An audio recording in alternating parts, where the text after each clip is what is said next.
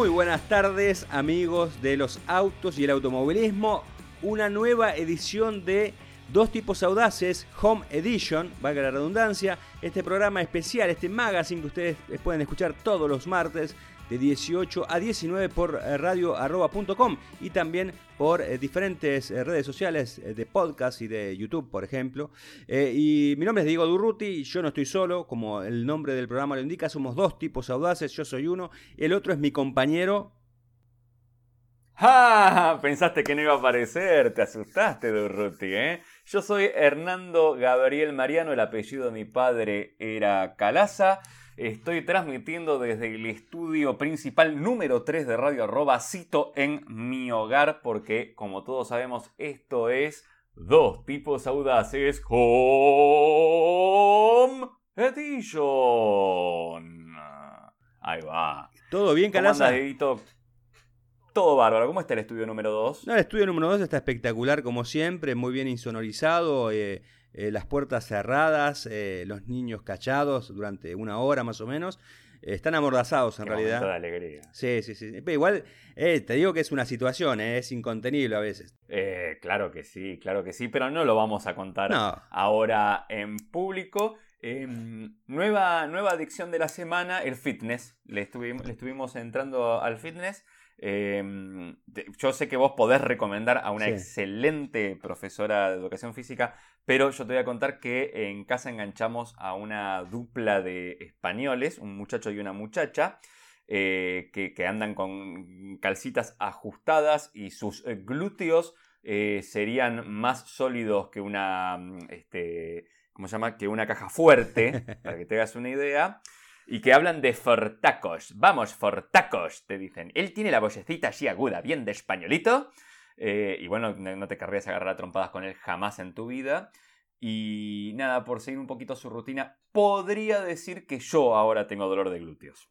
Bueno, eh, es que... Dicho esto... Sí, está bien. No sé qué, con qué parte habrás ejercitado. Eh, con las piernas, ah, Diego. Está bien, está por bien. Eso llego a no, este está bien, está bien. No, por ahí... No, no sé, no, no, no, no, vi, no vi el video, no, no, conozco a estos señores y no te podría decir. Pero bueno, si vos lo decís, está todo bien. Como vos bien decías, eh, Hernando querido, eh, yo tengo la posibilidad de tener una personal trainer aquí bajo mi mismo techo y eh, tiene ciertos reparos con respecto al tema de las clases que se toman, ¿eh? porque a veces uno, si vos no tenés a alguien que te indique y que no te esté viendo, por ahí ocurren las lesiones. Pero bueno, eso no significa que siempre sea así. Pasemos al programa de hoy, por favor. Bueno. Vamos a ver qué tenemos. Hoy, Diego Durruti. Pará. Vamos a presentarlo bien como se debe. Hoy, en Dos Tipos Audaces, Home Edition, Diego Durruti nos habla de la Fórmula 1 festeja sus 70 años, el Cunagüero, piloto virtual, WEC e INSA se unen, y Hernando Calaza nos va a hablar de... Buen momento para invertir en autos. Análisis del año, tras una charla con la gente de Citroën. Y también las noticias breves, ese bloque donde Hernando Calaza desmenuza y nos informa acerca de la industria automotriz. ¡Wow! Bueno, Dieguito, habiendo hecho esta increíble presentación, dejo el trabalenguas de costumbre para que practiquen. Alumno, anúlemelo. Alumno. Vayan practicando y. ¿Alumno? Alumno, alumno, alumno, alumno, anúlemelo. Muy bien, y con esto vamos pasando ya directamente al bloque número uno de dos tipos audaces, Home Edition.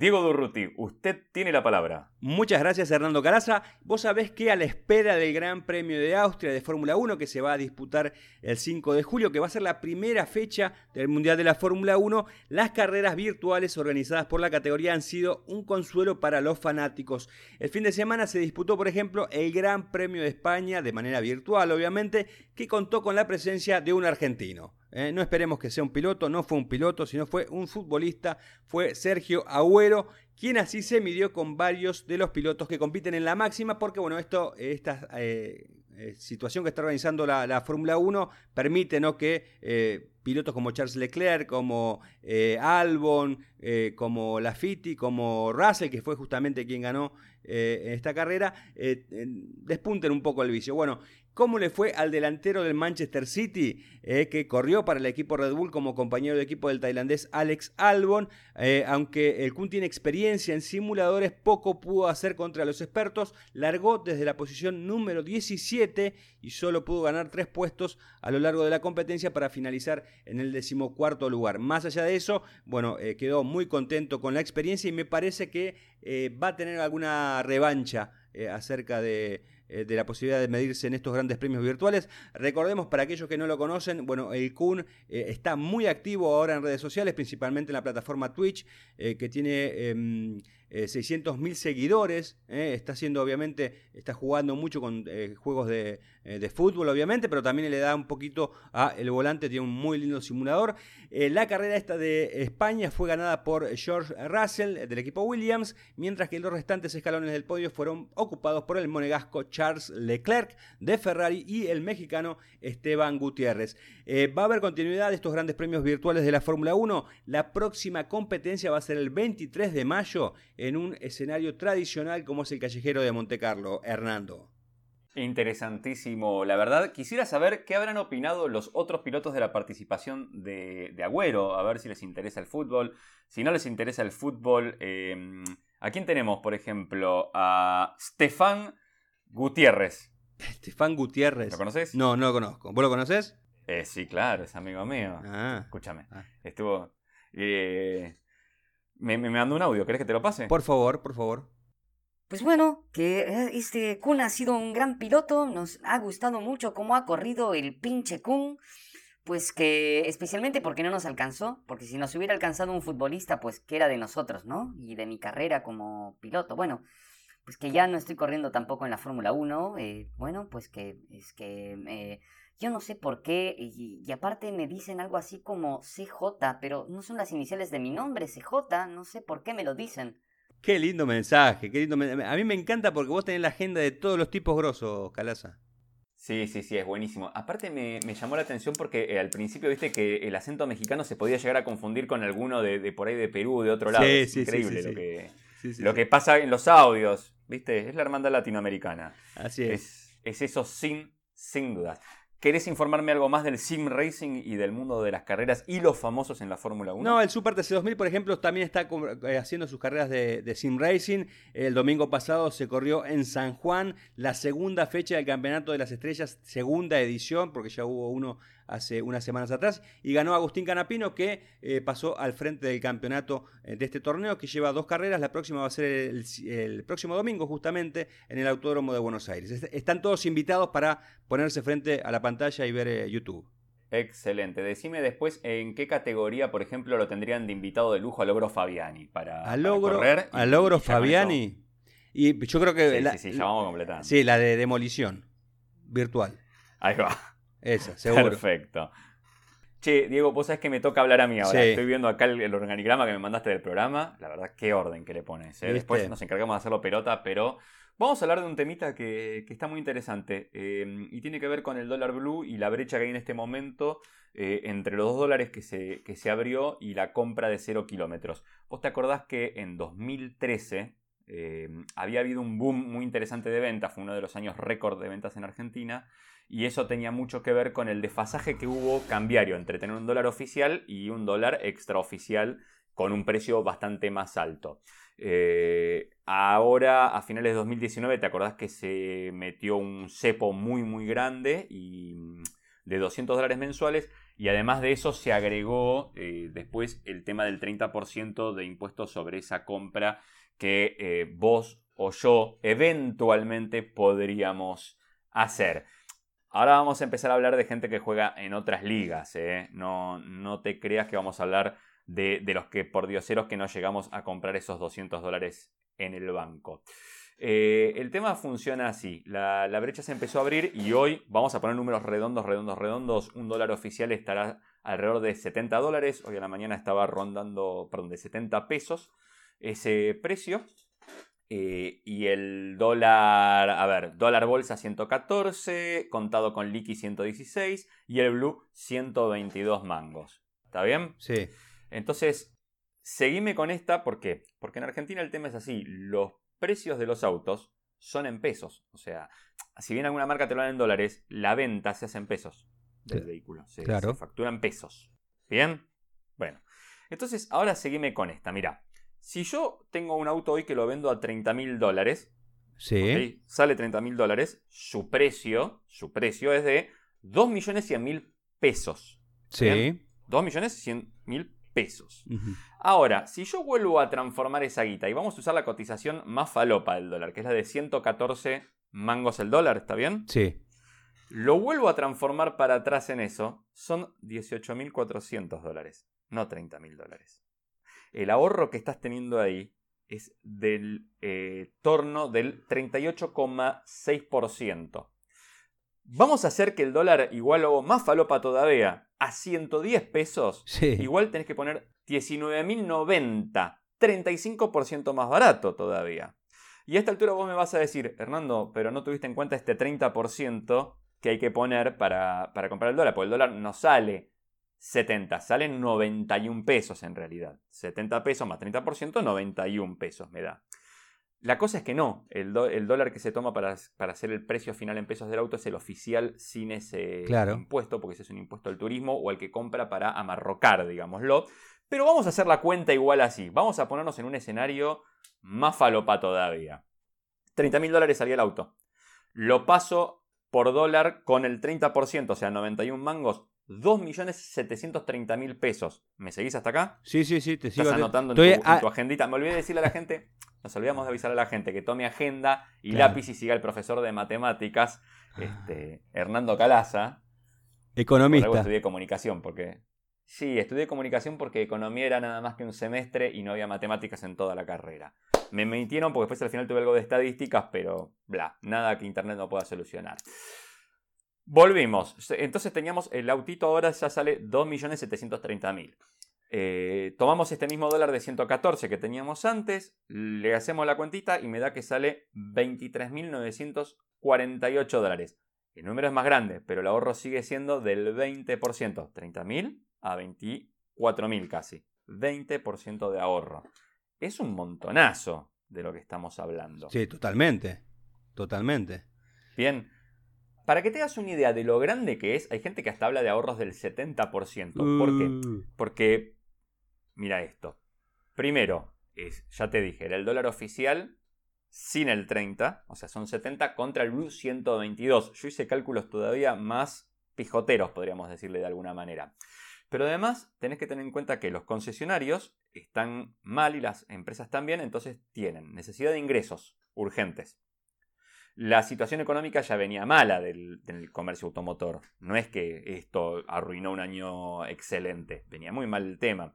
Y hay muchos stocks acumulados, y vos sabés que para la industria tener stock acumulado es lo peor que te puede pasar, porque eso quiere decir que la línea de producción no puede meter más autos. Claro, claro. Y es plata, y es mucha plata quieta en algo que se tiene que mover, que es el auto. Mira, vaya la, la paradoja. la cosa. Entonces, la paradoja. Entonces, ¿qué te están haciendo? Te están tirando descuentos por todos lados. Si vos sumás todos los descuentos, más la diferencia con los dólares, acá se armó una, una cosa muy increíble porque los autos hasta tendrían un precio más bajo que su precio FOB, que es el precio que tienen cuando lo bajás del barco.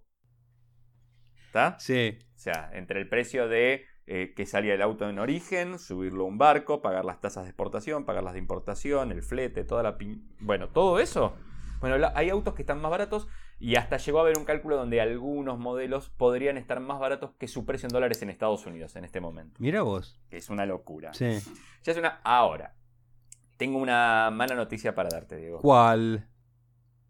Eh, la mala noticia es que, bueno, salvo que vos no me estés contando y sos un potentado y no me lo hayas querido decir hasta ahora para que no te pida guita, ni vos ni yo vamos a poder hacer un gran negocio con todo esto porque requiere una espalda financiera importante. Vos pensás que eh, cuanto más caro es el producto en dólares, más vas a ahorrar, primero y ante todo. Pero segundo, tenés que tener la tarasqueta. Claro. Tenés que tener el moscatel para ir después este, a cambiarlo. Tenés que tenerlo todo juntito. el, dinerito. Taca, taca, pesito arriba de pesito, dolarcito arriba de dolarcito. Eh, y yo la última vez que vi muchos papeles verdes apilados fue porque me compré dos kilos de lechuga que estaba de promoción en la verdulería de acá a la vuelta. Así que bueno, nada, los que tienen seguirán teniendo y los que no tenemos seguiremos arañando. Así es la historia. Y para, déjame redondearte con una cosita que me quería olvidar. Ya hubo alguna concesionaria que salió a revolear que te tomaban el dólar justamente. Porque acá al, precio del dólar negro. Vos acá, o blue, perdón. Soy viejo y todavía me queda decirle negro a veces. No tan fashion como decirle blue. Como mi amigo el señor Bonelli, que hablaba de siempre de dólar blue. Porque esto no se dio un golpe para el bolsillo de la clase media. Es importante que lo aclaremos. Em, lo que están tomando es, alguna concesionaria dice que ya lo toma a precio de blue. Eh, y por otro lado, si no, bueno, acá el que tiene una empresa grande y todo y puede meter en la manganeta del contado con liqui, de lo que sea, para hacerlo de forma oficial muy buena. Y si no, señor Cueva, ¿no? Ya sabemos cómo es San Cueva, eh, lo venderás ahí y con eso irás con la cantidad de guitita o le llevas los verdes y que el concesionario los venda como él pueda. O le llevas directamente la carretilla con pesitos y se lo vendes ahí. Siempre la misma historia, ¿eh? Lamentablemente, sí, señor Diego Durruti. Em, pero ¿sabes qué? Yo em, quiero, quiero invocar a, un amigo mío, el pastor Vilmar Mercado, que dijo, para ti sufrir. Ah. Así que me quiero meter en el bloque número 2 de dos tipos audaces, Home Edition. Y que me hables de cosas lindas como festejos de cumpleaños. ¿Puede ser? Por supuesto que sí.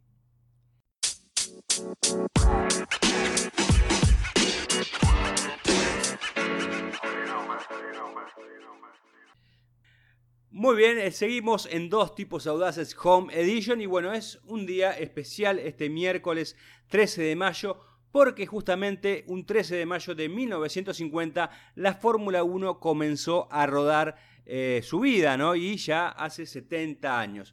Eh, obviamente que muchas cosas han cambiado en la categoría desde aquella lejana carrera inaugural del sábado 13 de mayo del 50 en el circuito inglés de Silverstone, que quedó en manos del italiano Giuseppe Farina del equipo Alfa Romeo. Por empezar, el número de fechas del Mundial, que pasó de 7 como en aquellos primeros años, a 21, cifra que podría elevarse a 25 en los próximos años. Obviamente hacemos la salvedad que este 2020 es muy pero muy especial. La idea era correr 22 grandes premios, el tema del coronavirus lo ha impedido, pero bueno, está en el objetivo de la categoría en algún momento sumar muchas más competencias.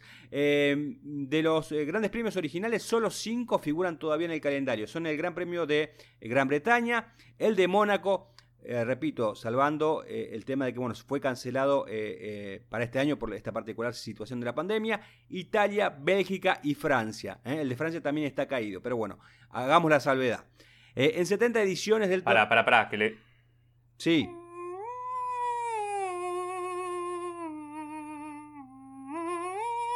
Le tocamos la marcha fúnebre y listo. violincito. Y bueno. Pobrecitos. Y bueno, lo que pasa es que bueno, el Mónaco ya lo canceló y el Gran Premio de Francia está postergado, pero creo que no se va a realizar. Eh, pero bueno, es así. O sea, eh, más allá de la, pandemia esta, bueno, eh, Gran, Gran, Bretaña, Mónaco, Italia, Bélgica y Francia, digamos que fueron los grandes premios que se han mantenido fieles a la Fórmula 1. En 70 ediciones del torneo, contando la del 2019, la Fórmula 1 ha visitado 32 países, entre ellos obviamente la Argentina, y 72 circuitos. Obviamente contamos también el Autódromo de Buenos Aires. Actualmente hay carreras en todos los continentes salvo en África. Por el contrario, el número de pilotos ha bajado de los 26 inscriptos en el primer Gran Premio, pasando por los 41, vos fíjate, 41 del Gran Premio de Alemania del 53, hasta llegar a los 20 que compiten en la actualidad. ¿Mm? Eh, por nacionalidades, hubo 9 en Silverstone hace 70 años y habrá 14 anotados, y hay, mejor dicho, 14 anotados en el torneo 2020, que repito, por el coronavirus todavía no ha comenzado, y bueno, posiblemente esto suceda así el 5 de julio con el Gran Premio de Austria. Eh, Farina tenía 43 años cuando fue el primer campeón mundial de 1950. El más joven en lograr el título ha sido el alemán Sebastian Vettel, que tenía 23 años cuando ganó la primera de sus cuatro coronas en 2010. Mientras que el piloto más joven en ganar es eh, el holandés eh, Max Verstappen, que tenía 18 años cuando venció en el Gran Premio de España de 2016. Entre los constructores, y acá un dato color, se podría decir, Ferrari ha sido la única eh, marca que ha participado en todas las ediciones del Mundial, aunque no en todas las carreras, ya que justamente faltó aquel primer gran premio de la categoría. En el plano técnico, todos los coches que compitieron en el eh, inaugural Gran Premio de Gran Bretaña en mayo del 50 tenían el motor delante, ahora lo llevan detrás. La revolución llegó a comienzos de los 60, inspirada por el ingeniero británico John Cooper. Desde 2014 los monoplazas tienen motores híbridos alimentados eh, no solamente por combustible, sino también por un eh, recuperador de energía eh, con la frenada y también con el calor del escape.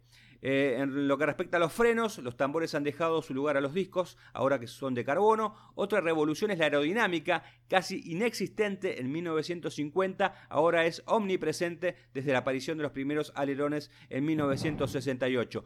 Eh, me gustaría aclarar el tema este de mm, cuando empieza la Fórmula 1, eh, en, la década del 50, en el primer el 13 de mayo del 50, el automovilismo venía de un paréntesis bastante prolongado a causa de la Segunda Guerra Mundial y no hubo demasiados desarrollos técnicos. De hecho, los, esos autos que participaron en ese Gran Premio del 50 y los que siguieron prácticamente hasta mediados de esa década eran los que se utilizaban en la década del 30. Eran autos eh, de grandes premios, realmente muy viejos, muy vetustos y bueno, el, tema del conflicto bélico hizo que no hubiese un gran desarrollo como si hubo a posteriori. ¿no? Eh, como comparación hay que destacar que Farina ganó el Gran Premio de Italia de 1950 en Monza con una velocidad media de 176 kilómetros 543 metros a la hora, mientras que en 2019 el vencedor de la misma carrera, el monegasco Charles Leclerc, eh, perdón, Charles Leclerc de Ferrari lo hizo a 243 kilómetros de media, mientras que la, velocidad de punta eh, supera hoy los 370 kilómetros por hora.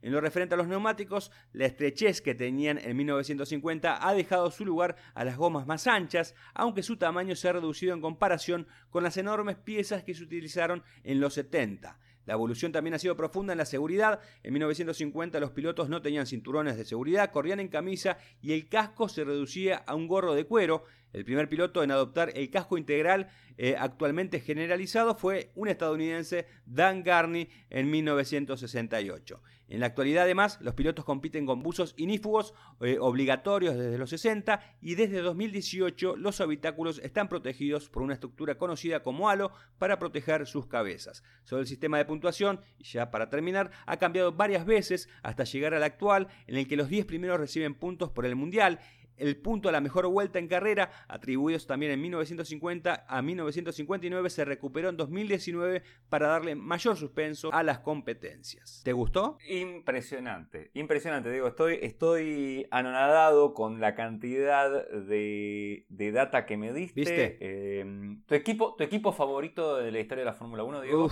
mi equipo favorito. Mira, Ferrari no es. Eh, yo creo que McLaren. McLaren, McLaren ha sido mi equipo favorito. Eh, yo era fan de Ayrton Senna y, de ahí creo que viene mi, amor por McLaren.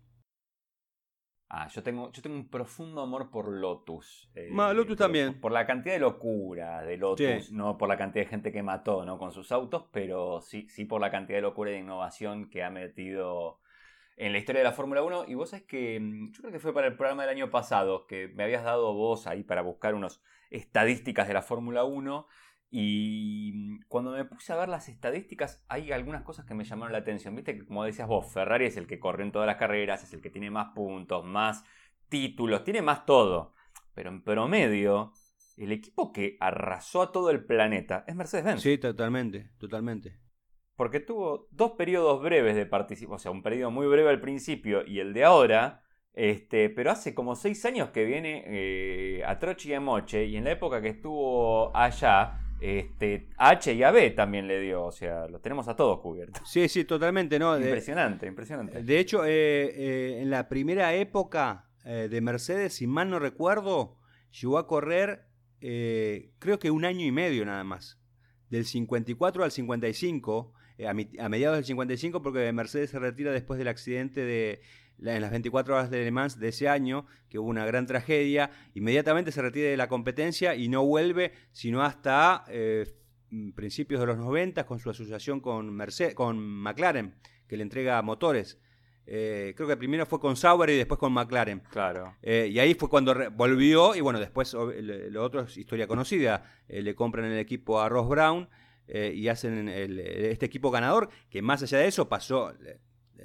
Hubo una época en la que la pasó mal, que fue justamente de 2010 a 2012 eh, que lo tenía justamente a Michael Schumacher, y bueno, eh, justamente cuando viene el cambio técnico importante con los motores híbridos, híbridos perdón, ahí es cuando Mercedes empieza a, recuperar protagonismo y gana al menos, más o menos, más de la mitad de las competencias disputadas eh, hasta ahora las ha ganado Mercedes, así que ahí tenés el, el alto promedio, ¿no?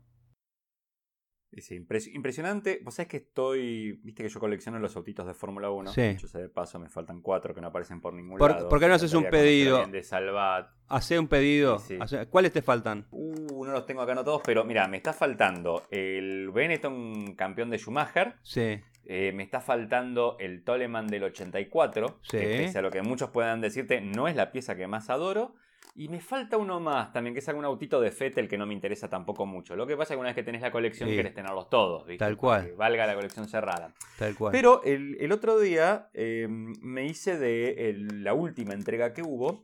Y creo que fue uno de los autos que reglamentariamente más feos pueden haber salido porque es del 12. ¿Te acordás de 2012 cuando aparecían hechos con raster y los autos? Pues tenían esa trompa escalonada de miércoles. Que aparte era alta, escalonada. El alerón de atrás parecía Fórmula 2 porque era muy chiquitito de las cosas más feas, pero además hay un error garrafal, quiero comunicar a la gente de, de Salvat, creo que es los que publican estas cosas, que cometieron un error muy, muy garrafal, porque entregaron el vehículo, el Williams, con el que compitió Pastor Maldomado. Sí. ¿Bien? Sí. Eh, la cosa es que la maqueta er, es un auto que está eh, puesto sobre sus cuatro ruedas eh, y entero. Ah, No hay ningún auto que haya corrido mal domado que eh, conserve todas las piezas y esté al derecho, seguramente. Pero posiblemente, posiblemente ese auto sea antes de usarse en la presentación. Eh, puede ser. Yo por las dudas le solté el tornillo y lo dejé dado vuelta dentro de la caja para enmendar el problema. Claro, muy bien. perfecto en mi colección. Más adelante en Instagram publicaremos la imagen donde eh, muestra cómo saldé este error garrafal de los señores. Este, Por favor. Con cosas. O sea, es que existía un sitio de, internet que contaba en un contador de hace, hace cuánto tiempo que Pastor Maldonado no choca. ya lo hablamos esto. Sí, creo. sí, sí, sí, Creo que vos, me comentaste que, te habían dicho que él era extremadamente veloz. Así es, eh, así es. Lo que pasa es que a, veces excedía los límites de la pista. Ahí sí, bueno, para ser veloz a veces tenés que... Eh, salir de los límites de la pista, justamente. Eh, le deseamos un feliz cumpleaños a la Fórmula 1, que vuelva lo antes posible, que ya estamos medio cansados de las carreras virtuales. Eh, que ya que se pongan las pilas. Vos sabés que hay, y, para cerrar, no hay un. En esta semana se tiene que definir el tema de Gran Bretaña. Vos sabés que Gran Bretaña, justamente el pasado domingo, dictó una cuarentena. Bueno, y esto puede complicar la salida de los equipos. Eh, tanto la salida de los equipos hacia afuera como de Inglaterra, como cuando tengan previsto volver, porque bueno, después del Gran Premio de Austria, eh, que va a ser eh, seguramente dos fines de semana consecutivos, la idea es presentarse otros dos fines, eh, de semana consecutivos en Silverstone, y, el tema de la cuarentena ahí está como un poco complicando la situación, y bueno, la gente de la Fórmula 1 se iba a reunir con los miembros del gobierno británico para demostrarles que su protocolo de seguridad y de sanidad es eh, extremadamente seguro como para que les permitan y les otorguen un, permiso extraordinario para ir y venir de Gran Bretaña. Bueno, eh, cerramos la etapa del automovilismo y qué te parece si nos eh, introducimos en el siguiente bloque de dos tipos audaces Home Edition que se emite de todos los martes de 18 a 19 por radioarroba.com para analizar un poco cómo está la industria automotriz local. ¿Qué te parece? bastante bien. ¿Lo vas a hacer vos el análisis? No, lo vas a hacer vos. Ah, bueno, buenísimo. Para que me preparo, ¿eh?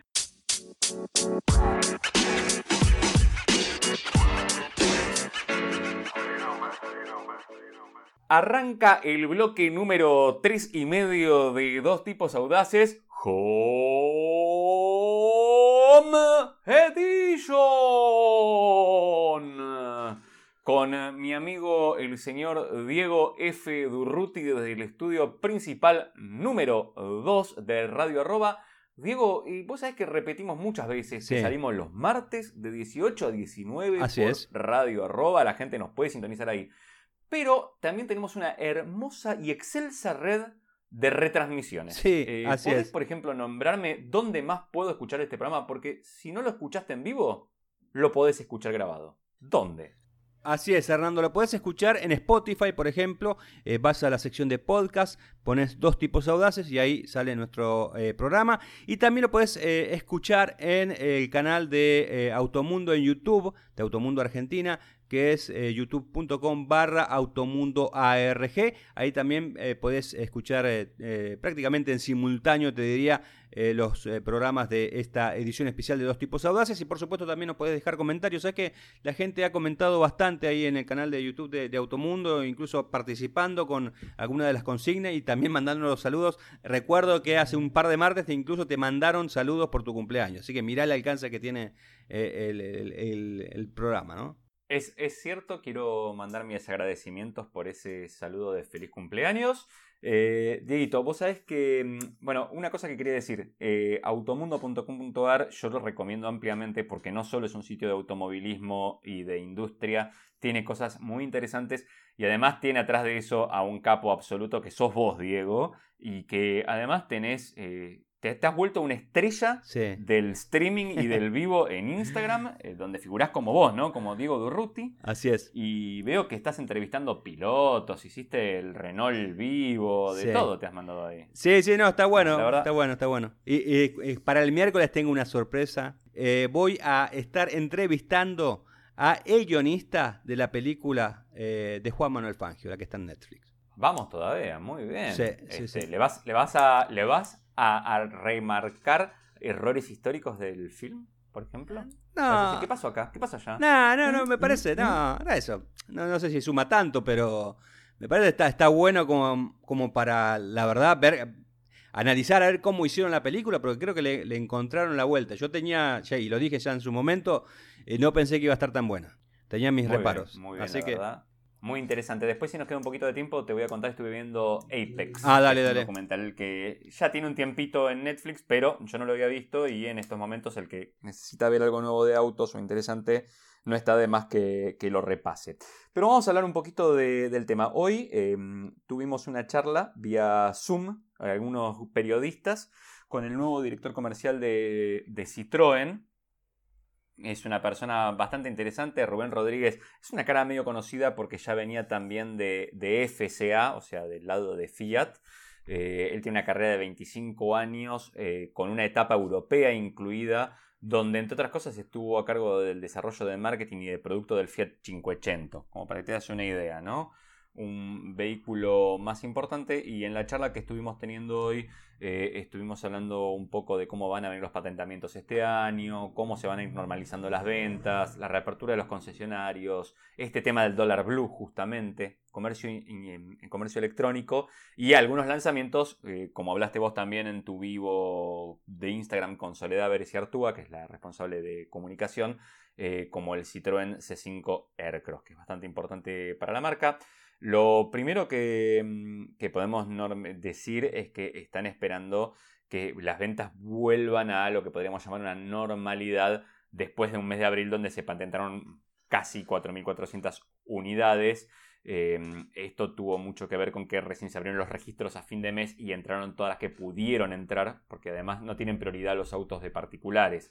Eh, acuérdate que es un trámite que tiene su- sus cosas y eh, está restringida la cantidad de gente que puede estar en los registros por todas estas normativas que tenemos de- para cuidarnos. Entonces, esto fue lo que alcanzó a entrar de patentamientos. Eh, Citroën tuvo 134 ventas, corresponden a eso, y esperan que ya para el mes que viene se puedan registrar entre 9 y 10 mil patentamientos, y ellos esperan crecer un 0,2% en la participación de mercado, eh, teniendo como caballito de batalla el C4 Cactus, que se le sube más nuevo que tiene la marca en el segmento más interesante que hay ahora, que se le sube B, ¿no? Cuando le preguntamos cómo ven el año, porque hay que ver el año tendido, ¿viste? C- Cómo va a terminar, y ellos calculan que Argentina va a cerrar en 285.000 unidades. Dicen que este número lo calcularon en los últimos 10 días. Las cosas, ¿viste cómo es esto? Ahora que, que te habilitan, no te habilitan, Claro. que izquierda, que derecha. Van variando mucho estos cálculos, pero ellos estiman, lo, validaron con, las entidades que, que nuclean a las productoras y dicen que más o menos eso es lo que les va a dar. Y esta brecha cambiaria de la que hablábamos nosotros dice que va a dar un impulso para ayudar a normalizar las ventas antes, pero no saben qué porcentaje, o sea, cuánto van a ayudar a crecer al mercado o a, o digamos, a no perder tanto al mercado durante este año, pero sí cree que va a ayudar a normalizar rápido las ventas. Puntualmente están diciendo que, bueno, eh, con todo este tema de registros que vienen atrasados, más eh, los temas de stock, imagínate que caen a cero las ventas. Entonces, recién vuelven a empezar. Es como empezar de cero. Tenés que volver a llenar el tanque para después irlo manteniendo lleno, ¿no? ¿Se, entiende más o menos la, la, analogía, Diego? Sí, sí, sí, sí. Perfecto. Y vos te estarás preguntando, Diego, ¿para cuándo creen que se empieza a normalizar esto? Hernando, ¿y para cuándo creen que esto se va a empezar a normalizar? Mira, el mes aproximado debería ser julio. Ahí creen que el ritmo vuelve a la normalidad Em, pero acordate que la normalidad de un año como iba a ser 2020, que ya iba a ser un año bastante, podríamos decirle falopa, eh, porque no iba a ser eh, un, gran año ahí. Cuando le preguntamos por el tema este del dólar blue, lo que también nos dijo es que eh, Citroën publica sus precios en pesos, que es la política de la empresa, y que por ahora va a ser así. Mm, cuando le dijimos de algún concesionario, dijo, bueno, será una vivada, un manotazo de ahogado que tiraron aisladamente, pero no, no es lo que la marca recomienda, aunque lo podrían estar pensando. Y un gran problema que vos tenés hoy por hoy es cómo vendes esos autos, cómo los mostrás, qué haces, porque los concesionarios los tuviste cerrados mucho tiempo. Vos sabés que empezaron a, reabrir hace poquito. Eh, la marca rápido, rápido se, lanzó a, reabrirlos, obviamente siguiendo los protocolos. Nos estuvo contando cómo son los protocolos y son increíbles. Hay un lugar donde te recomiendan que lleves tu propia virome porque en un momento sí o sí tenés que firmar unos papeles.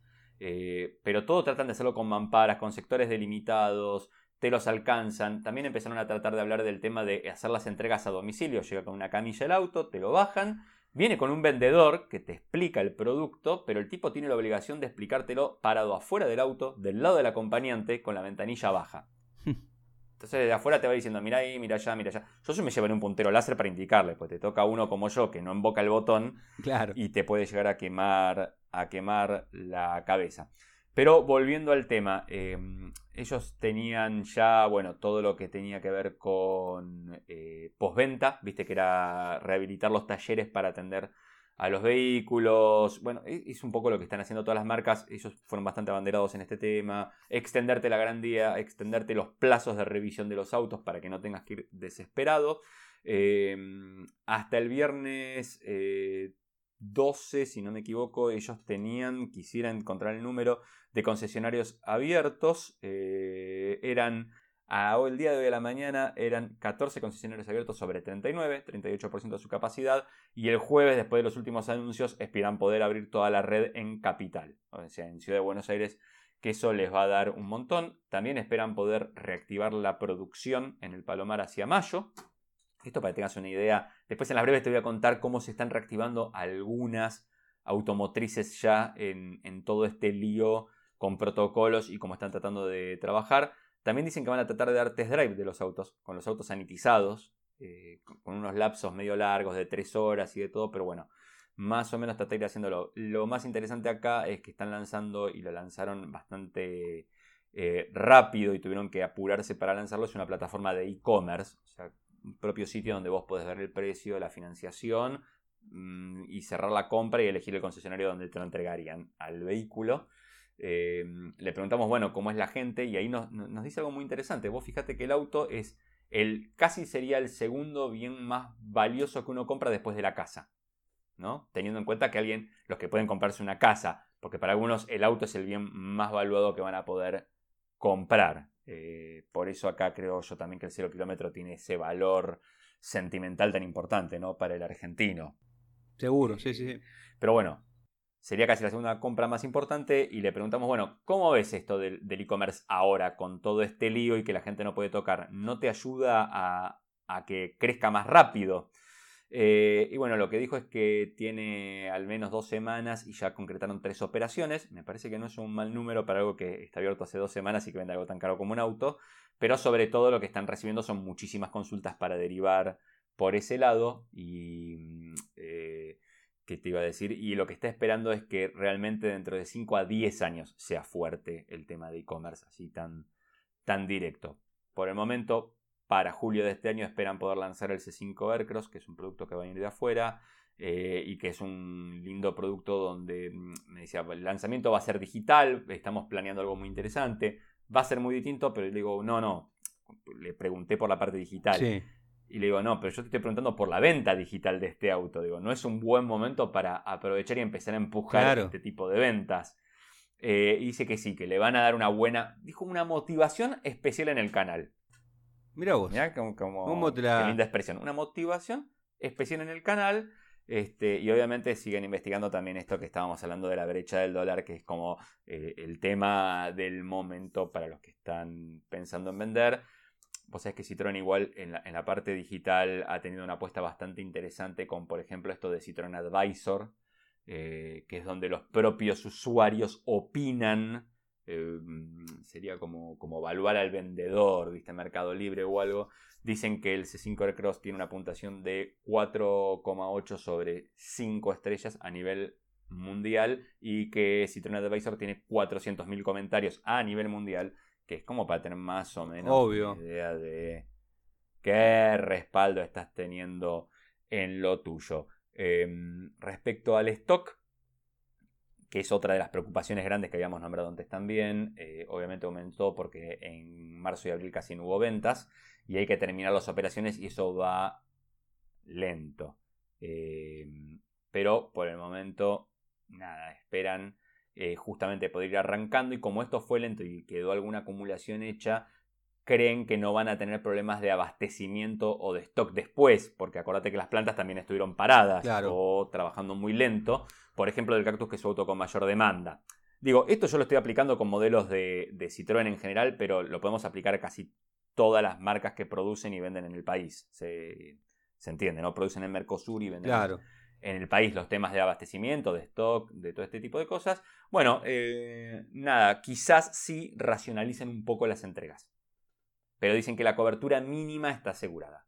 Ese sería el tema. Nada, una charla que me parece, como siempre que hablas con alguien de la industria que tiene buena onda y que tiene ganas de, charlar un poco y de explicar, te, da un panorama de las cosas y de, cómo vienen. Pero este, eso es nada más que la parte de, ventas y del mercado argentino. Siempre después nos queda, por ejemplo, volver a hablar del automovilismo a nivel internacional, porque no solo hay fusiones en la industria automotriz, sino parece que también en los reglamentos y en la competición, Diego. Así es, así es, Hernando, y ya eh, faltan poquitos minutos para terminar este programa. Eh, te lo cuento rapidito, en algún momento vamos a dar más eh, precisiones acerca de esta alianza entre em, el WEC, el Mundial de Resistencia, y el IMSA, que es eh, la categoría principal de prototipos y carreras de larga duración en Estados Unidos. Esto fue confirmado por el Automóvil Club del Oeste, el ACO, que confirmó que a partir del 2022 habrá una nueva categoría que permitirá a autos idénticos competir en las 24 horas de Le Mans, que es la competencia que organiza justamente el ACO y que es la estrella del Mundial de Resistencia, y las 24 horas de Daytona, la prueba más importante de endurance en Estados Unidos. Eh, bautizados como LMDH, Le Mans Daytona híbrido, esta nueva clase permitirá a los constructores y a las escuderías alinear coches idénticos para las mencionadas pruebas y para otras carreras del WEC y el campeonato estadounidense IMSA. La flamante división se desarrollará en paralelo con la categoría LMH, Le Mans eh, Hypercar, que incluirá bólidos superdeportivos de serie producidos al menos con 20 ejemplares en dos años o prototipos con una carrocería superdeportiva con líneas que recuerden al estilo del constructor. Eh, eh, en los próximos días va a haber más precisiones técnicas de esta nueva clase LMDH, pero bueno, lo, positivo me parece es que en eh, competencias de, resistencia, de relevancia, como son Le Mans y Daytona, va a haber una clase que va a, unir a esos dos mundos, ¿no? Lo que pasa en el automovilismo de Estados Unidos y lo que pasa eh, con el automovilismo europeo. Y hay que tener en cuenta que esta es una eh, posibilidad económica para que constructores ingresen en las pruebas de resistencia eh, ya está confirmado que pueden seleccionar entre cuatro marcas de chasis, que son Dalara, Ligier, eh, Multimatic y Oreca. Esas, esas eh, empresas eh, tienen la homologación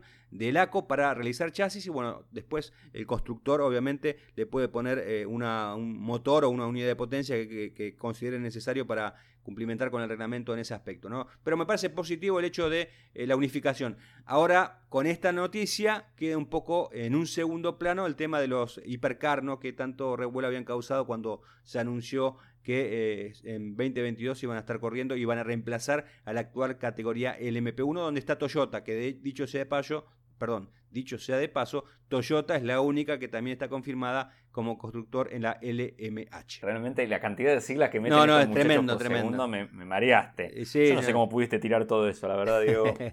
es es para felicitarte. Che, escúchame, quiero hacer una mención especial antes de que se nos acabe el programa a la gente de General Motors porque encontraron, me parece que una vuelta de rosca muy interesante. Vos sabés que la industria automotriz está venida abajo, que es lo que decíamos. Pum, para abajo, no se venden autos, todo un lío.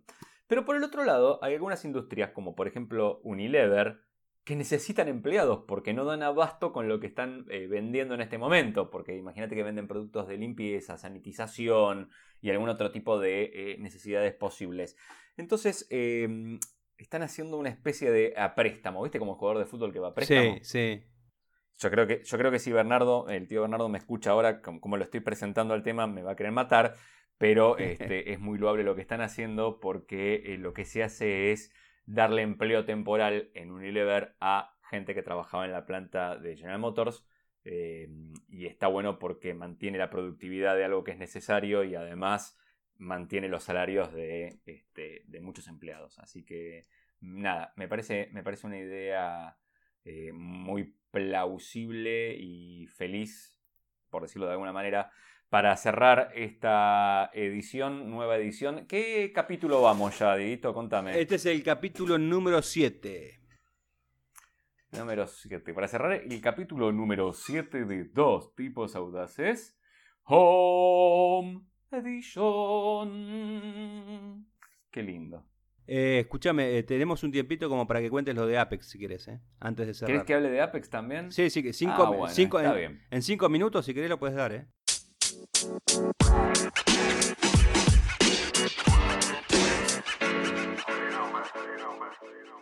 Dos tipos audaces, bonus extra, Apex. Lo acabo de ver por Netflix.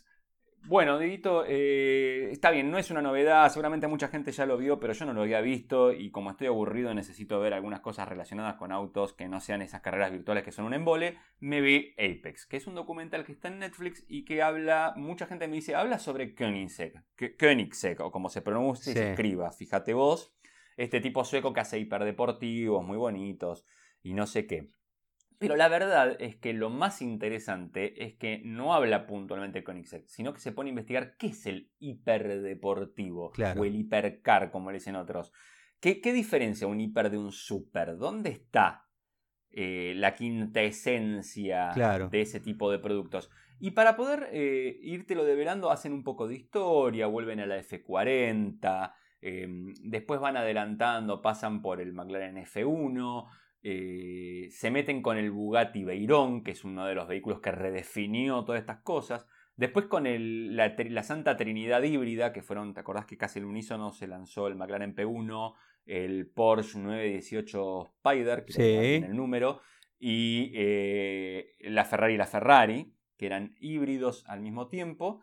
Eh, pero también va investigando con distintos otros productores y hay un momento que es muy gracioso porque van a verlo a Pagani. O sea, es una entrevista con Pagani eh, y cuando lo presentan, que hay algunos periodistas ingleses, está Chris Harris y un par de periodistas más, es muy gracioso porque dicen, este tipo que ni siquiera habla inglés, dice este argentino que habla italiano y ni siquiera habla inglés, dice que hizo una pasantía en Lamborghini, que no tiene ni idea de aerodinámica ni de materiales compuestos, que lo único que le importa es que el auto sea lindo. ¿No? Entonces habla, Habla Horacio Pagani, que la verdad es un personaje y que, como yo siempre digo, pronuncia el italiano como argentino, con lo cual eh, es, el ejemplo más acabado de todo esto es nuestro Papa. Nuestro Papa habla eh, italiano, pero como argentino, punto. Y, este, y habla él también y lo comparan justamente con lo contrario de Koenigsegg, que es un tipo que más allá de la estética está buscando la performance del, del vehículo. Eh, ¿Y por qué te digo que Koenigsegg no es lo importante? Porque en un momento muestran que Koenigsegg quiere hacer el récord de Nürburgring y le ponen velocidad máxima. Entonces quiere hacer el récord de Spa y ponen un límite al ruido que hace su auto. Y, el auto lo tiene que presentar para un salón y nunca llega a terminarlo. En definitiva, Koenigsegg no es lo interesante. Yo sé que hay fanáticos, pero no es lo interesante del video. La verdad, yo recomiendo que lo vean porque hay una, hay una búsqueda de algo. Así como te acordás en el de Fangio, hay una búsqueda de, lo que era el piloto de Fórmula 1, de lo que era la Fórmula 1, más allá de las épocas, las cosas que todavía tienen en común en, toda su historia. Acá nuevamente tenemos algo que busca qué tienen en común eh, el mundo de los hiperdeportivos y de qué manera podemos definir o no a un auto como tal.